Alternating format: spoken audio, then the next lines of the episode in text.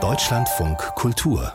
Lesart es ist die Geschichte einer Freundschaft, aber auch ein Liebesroman in gewisser Weise und auch die Suche nach dem, was manche Heimat nennen, spielt darin eine Rolle. Lichtungen, so heißt der neue Roman von Iris Wolf und wie schon in ihren viel gelobten vorherigen Büchern, zum Beispiel in dem mit Preisen dekorierten Roman Die Unschärfe der Welt, geht es darin auch um die Orte ihrer Kindheit, denn Iris Wolf hat ihre ersten Lebensjahre in Siebenbürgen in Rumänien verbracht dahin und in die Zeit vor und nach dem Fall des Eisernen Vorhangs führt ihr neues Buch und ich freue mich, dass wir jetzt darüber sprechen. Hallo, herzlich willkommen, Frau Wolf. Hallo. Es geht äh, vor allem um eine Frau und einen Mann in ihrem Buch, ein Mädchen und einen Jungen. Kato und Lev heißen die beiden und die kennen sich eigentlich fast ihr ganzes Leben lang. Was verbindet die so tief, dass das für eigentlich das ganze Leben reicht? Ja, sie sind füreinander die Lebensmenschen, auch wenn sie ganz unterschiedlich sind. Also Lev ist eher ein zögerlicher Mensch und ein Hörender. Also er ähm, ist auch nicht so fürs Abenteuer zu haben. Er ist eher so einer, der bleibt, gerne da bleibt, wo er ist. Und Kato hat einen größeren Freiheitswillen in sich. Ihr Zugang zur Welt ist das Malen. Und dadurch aber, dass sie sich als Kinder schon anfreunden, ähm, können sie sich in dieser Unterschiedlichkeit auch ganz gut akzeptieren. Und was mich beim Schreiben begleitet hat, war so ein Satz, den ich mal gelesen habe.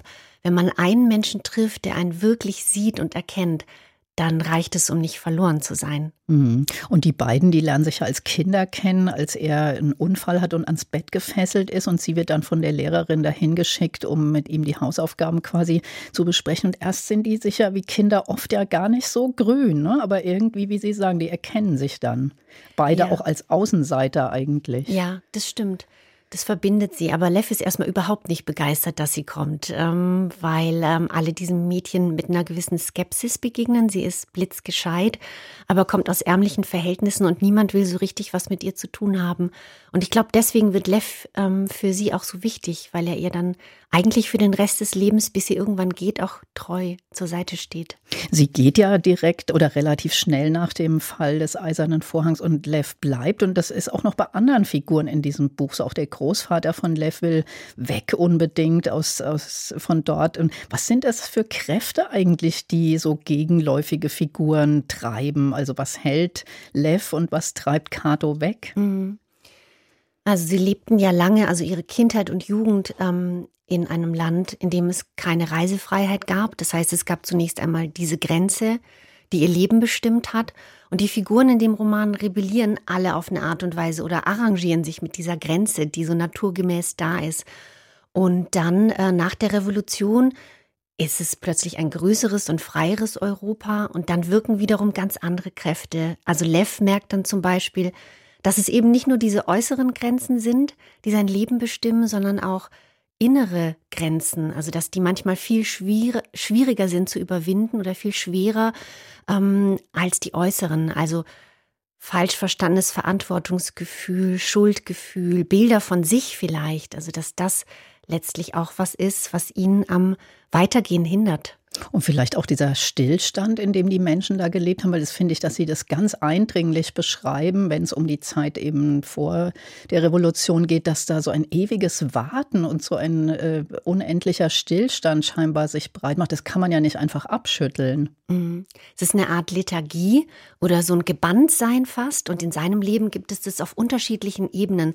Einmal auf familiärer Ebene, also so ein ähm, frühes Erlebnis des Verlustes, was er eigentlich sein ganzes Leben nicht abschütteln kann. Und dann auf der größeren politischen und gesellschaftlichen Ebene, wie Sie sagen, dieses Warten und dieses Wer ist man eigentlich? Ne, man hat ja oft ein fest umrissenes Bild der eigenen Identität und, und das spiegelt sich auf individueller und gesellschaftlicher Ebene, was man sich zutraut, wer man überhaupt sein möchte und darf und kann und wer man sich erlaubt zu sein. Um all diese Fragen geht es auch bei Lev. Ist das auch was, was Sie selbst in Erinnerung haben? Denn Sie haben ja auch bis 1985 als Kind in Siebenbürgen gelebt. Da hat man ja oft nur noch so blasse oder durch Fotos vermittelte Erinnerungen. Haben Sie da so direkte Erinnerungen an diese Zeit? Ich habe ganz starke Erinnerungen an die Zeit, weil der Bruch so abrupt und plötzlich kam.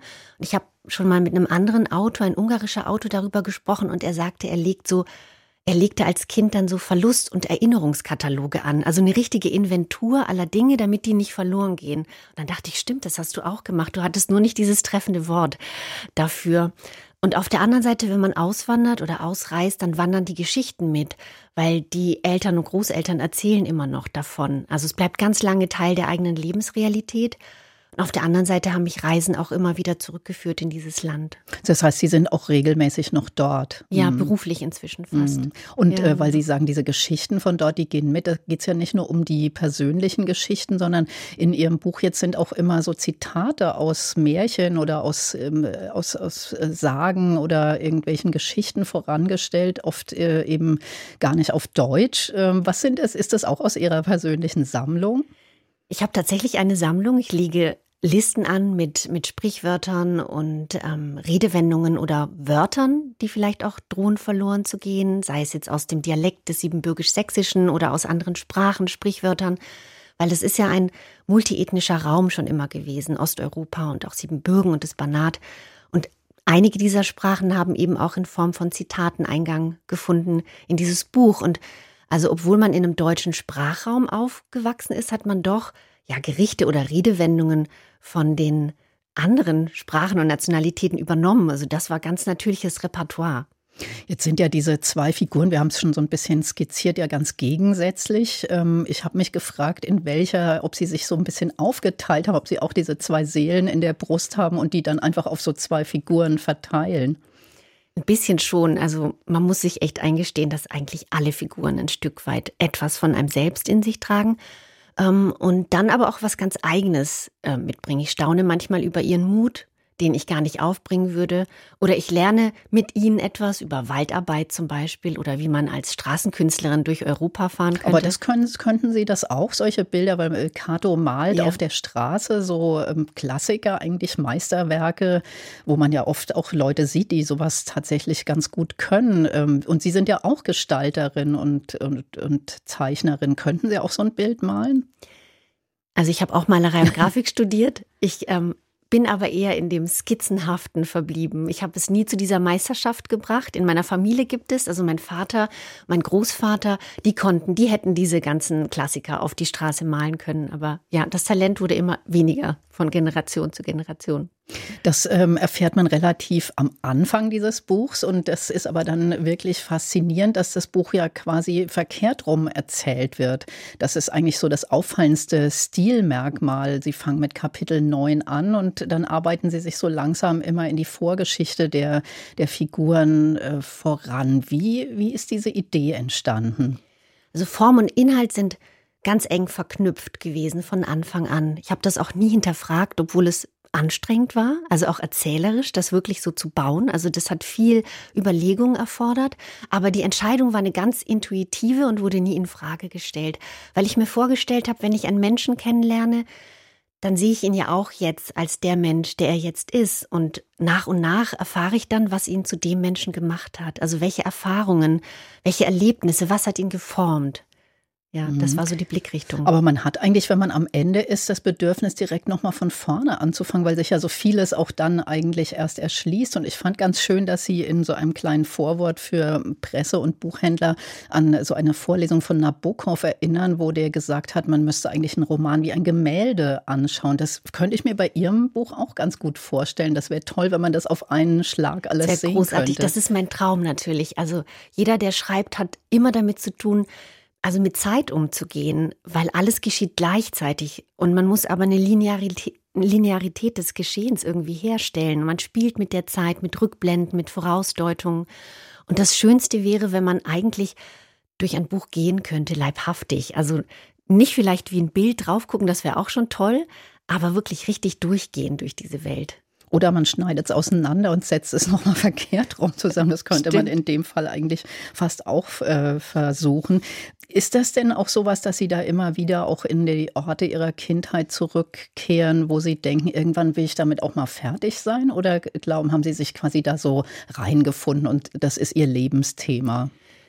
Die Frage stelle ich mir immer bei jedem Buch aufs Neue. Also warum beginnen die Geschichten dort? Sie enden ja meistens nicht dort. Also es geht immer sozusagen auch um das Loslassen, was ja auch in diesem Roman ein starkes Motiv ist um das Weitergehen, um das Aufbrechen. Also der Blick zurück dient auch nicht der Nostalgie oder dass man Dinge festhalten möchte, sondern einfach begreifen kann vielleicht, was gehört zu einem und was vielleicht auch nicht. Was sind Übereinkünfte, äh, die ich übernommen habe und die vielleicht gar nicht zu mir gehören. Auch Traumata der Generation vor einem, der Geschichte, ja, die wechselvolle Geschichte auch in Osteuropa des 20. Jahrhunderts.